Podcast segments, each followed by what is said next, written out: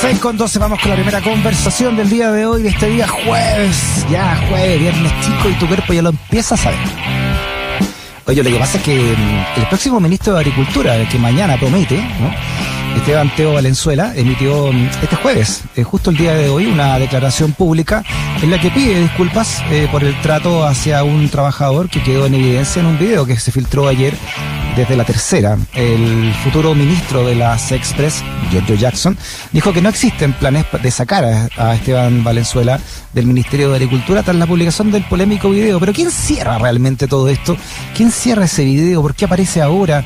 ¿Cuál es la lucha que está dando también Esteban Teo Valenzuela antes de esta nominación como ministro de Agricultura del presidente, del próximo presidente Gabriel Boric?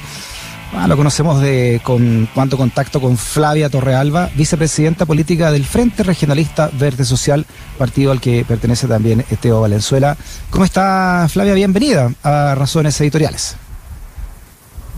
Bueno, muchas gracias por la invitación, Freddy. Interesantes preguntas las que usted plantea. Me encantaría tener respuesta para todas, pero veamos cómo vamos desentrañando, digamos, esta, esta maraña de intereses que están detrás de estas cuestiones finalmente.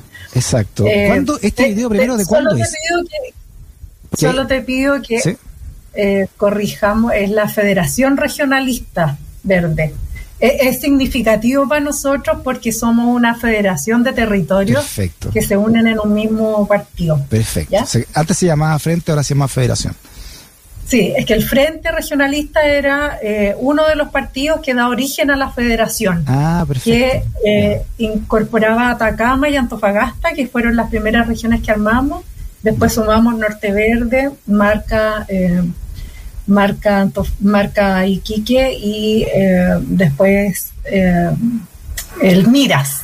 Así es que ya, así empezó este partido. Federación Regionalista Verde Social. Dicho esto, Flavia, ¿Cuándo se grabó este video y por qué se conoce, cree usted, ahora último y, en qué contexto está este video? Pucha, este video eh, se graba en el año 2020, en julio, eh, pero es un, es un video que tiene una historia y, un antes y un después, que es lo que está eh, mostrándose al, al, al país, digamos. Eh, está muy editado naturalmente y oculta una parte importante eh, del contenido de ese video. De hecho, ese video era una de las pruebas que presentaron los acusadores para señalar que Esteban Valenzuela eh, había amenazado. No lo aceptaron naturalmente, el tribunal no consideró, no dio a lugar la querella por amenaza. Avanzó la de invasión de morada, que eh, nosotros sabemos que no corresponde porque el tema ni siquiera alcanzó a llegar al límite, digamos, de la propiedad de los del río, que es una plantación de paltos, por cierto. Así es que debería ser desestimado eh, cuando lo vea eh, la justicia. Ya, primer dato, entonces, esto se grabó hace dos años más o menos y recién se conoce ahora, dos días antes que asuma Teo, bueno, y asuma también, por supuesto, el presidente y todo su gabinete. ¿Así? Sí, es la primera gran interrogante que uno se hace. Estas cuestiones que parecen como reportajes por encargo, que parecen tan oportunas, digamos, o inoportunas para algunos, eh, hablan mucho de, de, la gente que está atrás. Mira, yo no quiero con esto decir que la prensa tenga que tener límites, que la información tenga que estar eh, eh, delimitada, digamos, a, intereses. No, no, no quiero ofender a los periodistas y señalar que pretendo del periodismo de mi país que hagan relaciones públicas.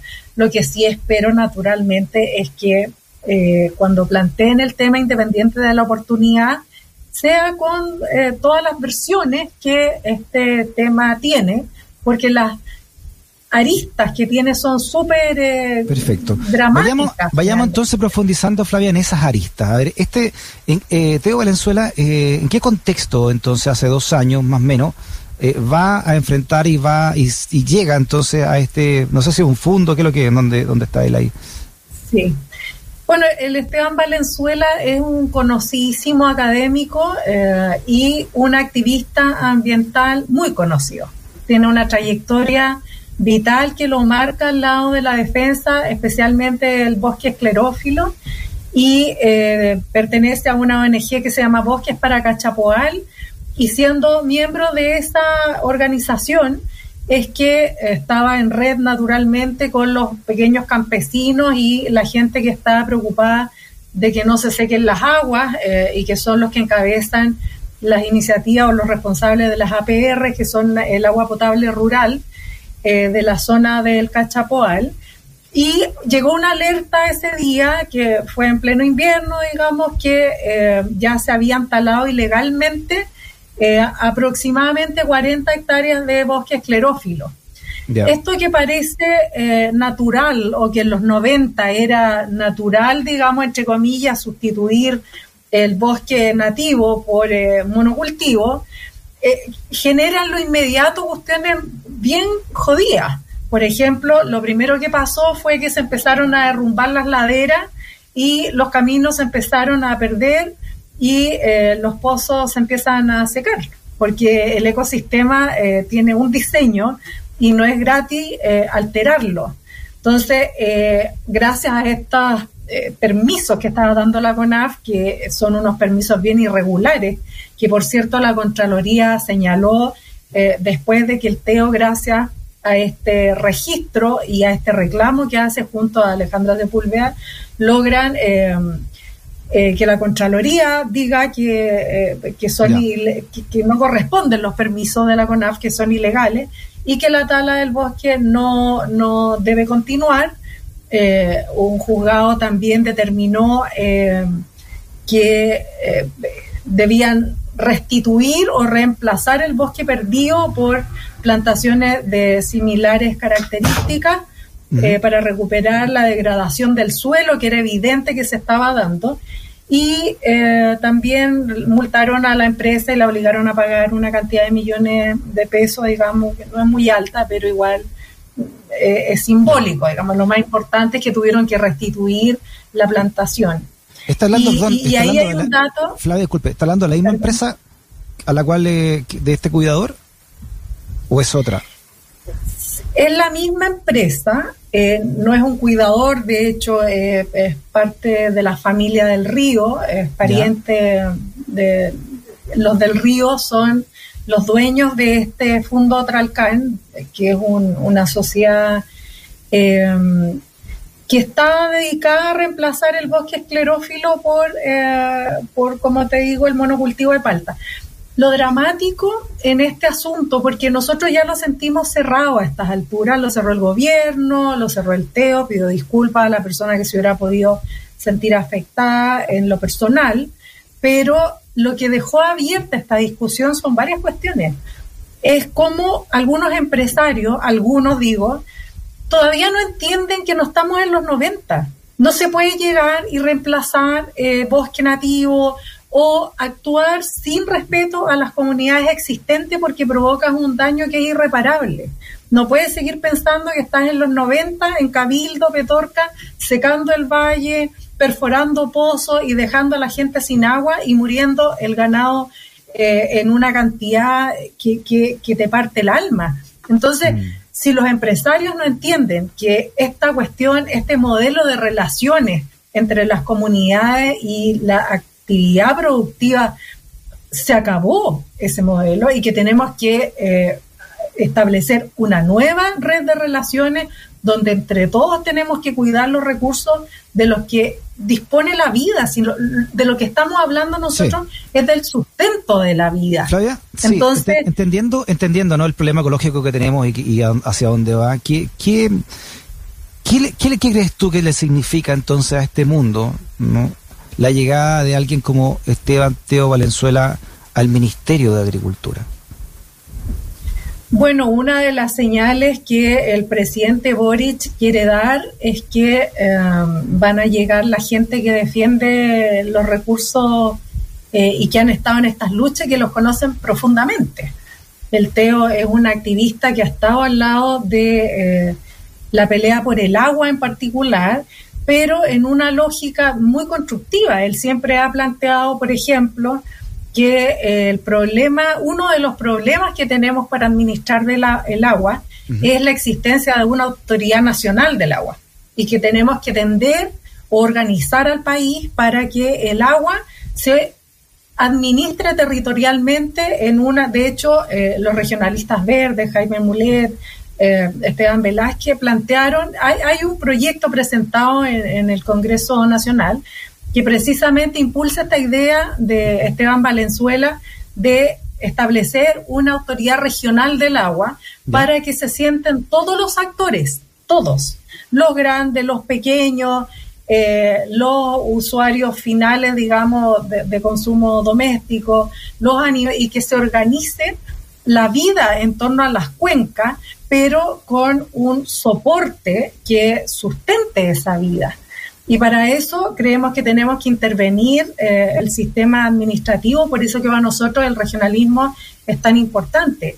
Los problemas que tenemos, o gran parte de los problemas que tenemos, tienen que ver precisamente con eh, esta idea de centralizar las decisiones, desconocer lo que pasa en los territorios y finalmente responder a una lógica que el país no resiste, el sistema, eh, el, capitalismo, el, es un sistema que está acabando con el mundo, entonces tenemos que darnos una forma nueva de organizarnos, donde hay espacio para la creatividad y hay espacio eh, para, para todas las actividades que además generan bienestar a las sí, por eso le preguntaba yo, dentro de todo lo que usted está diciendo, la llegada entonces de alguien que defiende el medio ambiente en el sector hoy de la agricultura en Chile, ¿qué significa, cree usted? Yo creo que es una gran señal y yo creo que eh, una de las cuestiones que nosotros detectábamos en este, en, este intento como por reflotar esto, porque esto ya fue, ya salió hace como un mes atrás en, algunos medios de comunicación. Eh, ya había salido exactamente la misma noticia, que la querella, el ministro querellado, y cuando uno escarba un poquito en la querella, ves los intereses que están atrás y tú ves que eh, lo que se está tratando de hacer en el fondo es sitiar al gobierno o debilitarlo para que no avance en uno de los desafíos más importantes que tiene, que es garantizar agua para todas las comunidades. Si tú debilitas a la autoridad que se está instalando, que tiene como misión cuidar el agua, recuperarla y administrarla o permitir organizar la administración para que todo el mundo tenga acceso al agua, es ahí claramente un objetivo económico, político que está atrás de eso. ¿Usted ha hablado con el ministro, disculpe Flavia, usted ha hablado con, eh, Esteban? ¿Y cómo está él? ¿no? ¿Cómo se siente después de todo esto? No, tranquilo. Mira, lo que más le preocupaba era que no lo percibieran como una persona eh, como es, el Teo. El Teo es un, católico observante, un hombre muy cristiano y que además siempre busca armonía y eh, busca eh, consenso en todos los espacios. Entonces, él es un hombre que tiene una red de relaciones que va mucho más allá de los espacios y de los límites que da la política. Por lo tanto, le preocupaba que no lo percibieran como, como una buena persona, más bien, digamos, era una cuestión como personal, pero en sus objetivos políticos está absolutamente claro. Hay que sentar a la mesa a todos los actores y eh, cree, digamos, el Teo que este, este objetivo se va a poder cumplir porque está una gran parte de los empresarios con mucha claridad. De hecho, el presidente del, eh, del SNA de la Sociedad Nacional de Agricultura le restó mérito a, esta trifulca, a esta polémica, y eh, ha manifestado siempre su voluntad de cooperar con el nuevo gobierno para que entre todos y todas encontremos la solución y seguir para adelante. Flavia Torrealba, vicepresidenta de la Federación Regionalista Verde Social. Flavia, un abrazo grande, saludos a Esteban y que esté muy bien. ¿eh? Muchas gracias, te agradezco la oportunidad de colocar el tema. Eh, esto tiene todavía muchas cuestiones que vamos a poder conversar, ojalá en otro momento, eh, pero por el momento estamos esperando que el Esteban se instale como flamante ministro al lado del presidente Boris. Así que gracias a ti y a tus auditores y auditoras. A usted, abrazo grande, gracias. Por la razón